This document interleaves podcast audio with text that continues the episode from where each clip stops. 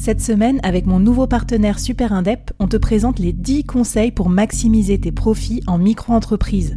Des conseils pour maximiser tes gains, mais surtout éviter les boulettes administratives. Autant te dire que ça m'aurait plu d'avoir quelqu'un qui me donne ces conseils-là quand je me suis lancée.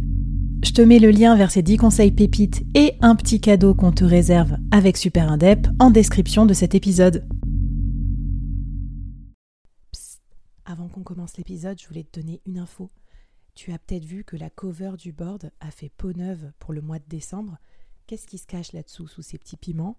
Écoute avec mon pote Carlos Diaz, l'animateur et le créateur du podcast Silicon Carnet, on a décidé un truc de fou. On fait un calendrier de l'Avent à destination des entrepreneurs et des dirigeants et tous les jours, on va te donner un conseil, une astuce, un truc qu'on a dans notre radar pour 2023. Ça va se passer en NFT, bien évidemment, il y en a 23 à collectionner. Et si tu rejoins la communauté en achetant un de ces NFT, évidemment tu soutiens nos podcasts indépendants, mais surtout on va organiser une grosse soirée avec les 365 membres de la communauté dans le premier trimestre de l'année 2023 à Paris. Alors rejoins-nous vite sur la communauté, ça se passe sur leboardpicante.uncut.fm.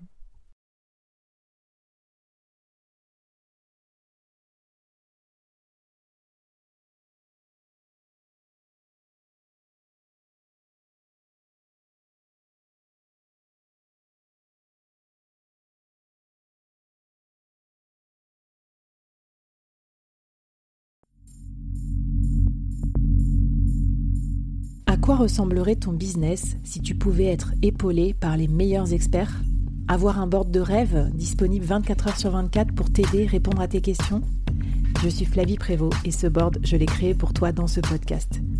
Tu es dirigeant, entrepreneur, freelance ou tu vas bientôt te lancer?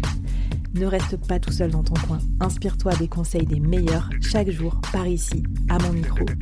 Et si tu l'oses, on te mettra au défi parce que nous, ce qu'on aime bien, c'est te faire progresser vite et bien. Alors bienvenue à toi, bienvenue dans ton board et bon épisode.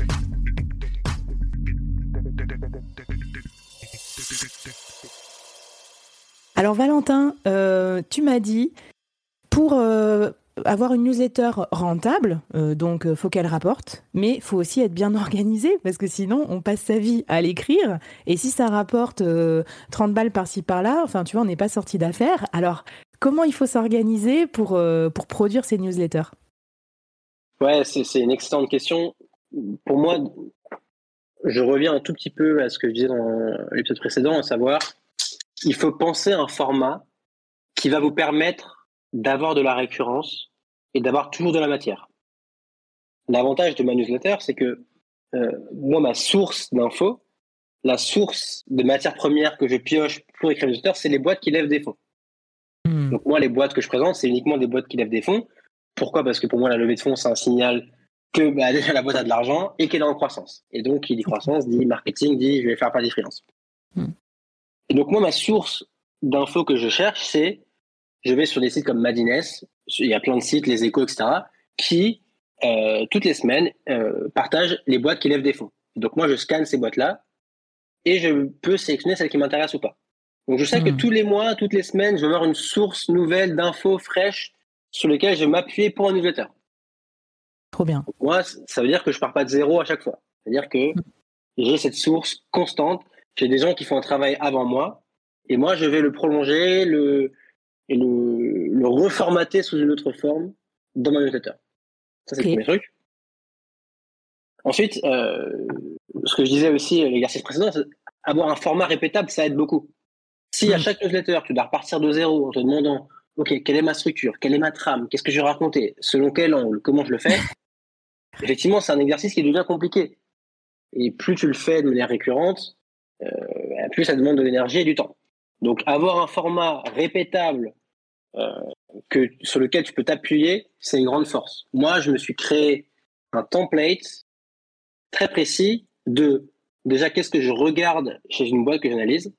Donc je regarde son équipe, sa levée de fonds, ses clients, son modèle, son marketing, son blog, son LinkedIn, etc. Mhm. Je sais, j'ai une liste d'étapes que je suis pour regarder la boîte.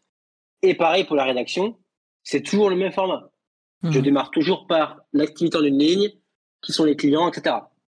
Ça me fait penser euh, ce que tu décris finalement, euh, autant j'y arrive pas pour la newsletter, autant pour le podcast, je me suis dotée d'une organisation absolument militaire. Parce que comme j'enregistre, j'ai un épisode par jour, une mini-série par semaine, à force d'expérience, j'oubliais toujours un truc. Du coup, j'ai la méga checklist dans Notion avec étape par étape pour rien oublier. quoi.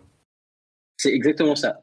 Ce que tu veux, c'est. Moi, j'aime bien une citation qui est La folie, elle émerge dans le cadre. Tu vois Hmm. Pour que le chaos il puisse vraiment s'épanouir, il faut qu'il soit cadré, tu vois. Hmm. Et la créativité, il lui faut un cadre.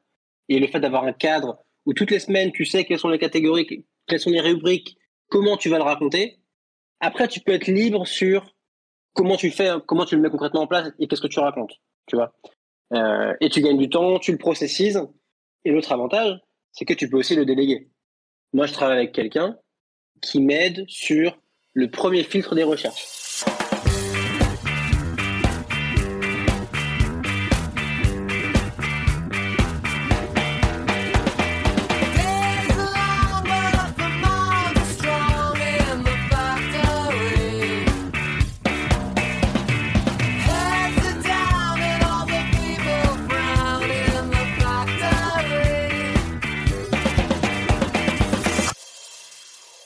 Vois, ça, ça m'intéresse parce que je, pense qu'à force d'avoir des super experts à mon micro toutes les semaines dans le board, euh, parce qu'en gros, je le fais d'abord pour moi, hein, j'ai compris qu'il fallait processer euh, ces étapes. Donc, euh, donc ça, c'est ce que j'ai fait. Ensuite, j'ai fait un, un exercice, je suis passée par un assistant virtuel pour m'aider dans la production de mes podcasts, dans la mise en ligne et tout ça. Mais tu vois, je pense que j'ai pas encore trouvé euh, le bon format de délégation parce que au final, j'avais quand même des trucs à faire sur ces missions-là et tout. J'ai pas trouvé le bon endroit où faire intervenir une personne pour déléguer. Donc toi, ce que tu dis, c'est qu'avoir découpé en tâches, avoir euh, machin, ça a clarifié la possibilité pour toi de déléguer certaines tâches à d'autres personnes. C'est trop bien ça. Ouais, ouais. Clairement, je ne peux pas encore tout déléguer aujourd'hui. Oui. Notamment la partie écriture, tu vois, j'ai envie de la garder, j'ai envie de qui rend ma patte dessus et puis ça serait compliqué. Euh, mais en fait, ce que j'ai fait, c'est que effectivement, j'ai processé euh, l'écriture d'une édition. Donc aujourd'hui, je sais qu'une édition me prend trois jours de travail. Euh, il y a un jour qui est dédié à l'écriture pure et il y a deux jours dédiés aux recherches, au filtrage des boîtes et à l'analyse des boîtes. Et cette partie analyse, je l'ai frameworkisée, je l'ai templatisée en disant euh, voici ce qu'est une bonne analyse, voici ce qu'on regarde, voici comment on regarde, voici ce qu'il ne faut pas regarder, voici les bons signaux à détecter. Et j'en ai fait une, euh, tu vois, en fait, euh, j'ai deux vidéos loop où j'analyse deux boîtes au regard du template, au regard du framework, qui me permet ensuite de pouvoir le déléguer en me disant, bon, ben, en fait, voici ce que je demande, et voici deux vidéos où moi je l'ai fait avec un template Notion que tu vas pouvoir suivre, etc. Et après, moi, évidemment, je, je repasse dessus, tu vois, pour être sûr que ça marche bien. Mais le travail, il est globalement bien fait, tu vois. Mais en tout cas, je, me, je rigole intérieurement parce que je me dis, euh, tous les gens qui croient euh, que c'est un truc de beau parleur d'écrire des newsletters et tout, ils vont écouter ton épisode, ils vont dire, mais attends, mais ce mec, c'est un malade. Le, le, niveau de processisation, là. mais en même temps, j'apprécie et c'est exactement ces coulisses-là dont moi j'ai besoin. Et par exemple, tu vois, de dire qu'une édition mensuelle, ça te prend trois jours de travail. D'un côté, je trouve ça énorme euh, et en même temps, je pense qu'il faut les provisionner parce que ça veut dire que si vous lancez dans l'aventure d'une newsletter payante, va falloir mettre ce temps dans son agenda. Et question de petite souris, euh, il, est, il est à quel endroit de ton agenda euh, À quel moment ce temps-là, Valentin C'est trois jours par mois d'un coup ou tu fais au fur et à mesure? Comment t'es quelle école? Ah, C'est une bonne question. ce que je dis, c'est que c'est trois jours à temps plein et moi, j'en passe un jour et demi. et l'autre jour et demi, je délègue. Euh, et ce jour et demi, je le passe à chaque fois quelques jours avant euh, l'envoi de l'édition. Donc moi, j'envoie chaque édition le Quelques heures avant, à vous, Valentin, non T'es pas comme tout le monde en train de te dire oh là là, faut que je l'envoie, euh, j'ai pas écrit la moitié. Si, un petit peu, mais en fait, vu que ça, ça, me prend quand même un jour et demi de travail, je peux pas le démarrer de, deux heures avant, un jour et demi de travail, ça rentre pas. Donc là, là, typiquement, je suis en plein dans la semaine de l'anniversaire, donc je l'envoie samedi matin, le 15. Euh, on est jeudi là. Et donc, tout le travail de recherche a été fait par euh, la personne qui travaille avec moi.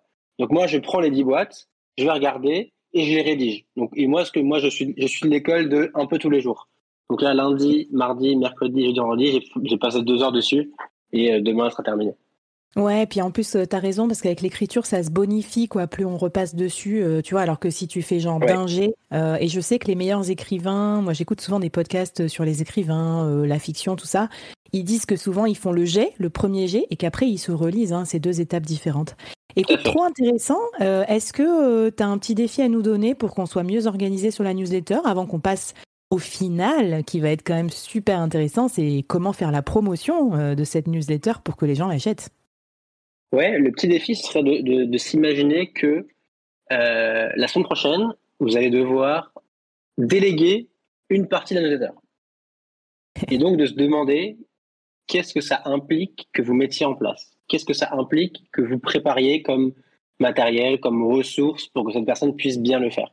Je trouve que c'est un super, une super euh, gymnastique de se dire si demain je la délègue à quelqu'un, qu'est-ce que je dois faire? Mmh. C'est une super idée et en plus tu mets le doigt quand même sur euh, une des difficultés du solopreneur, hein, c'est que si on veut vraiment passer à l'échelle, il faut déléguer plus, il faut oser faire ça et souvent euh, on prend pas ce temps-là. Donc euh, je te remercie Valentin, super intéressant. Et puis si tu es prêt, si tu es chaud, je pense qu'on peut passer à, à l'apothéose, bah, comment faire connaître et faire acheter sa newsletter.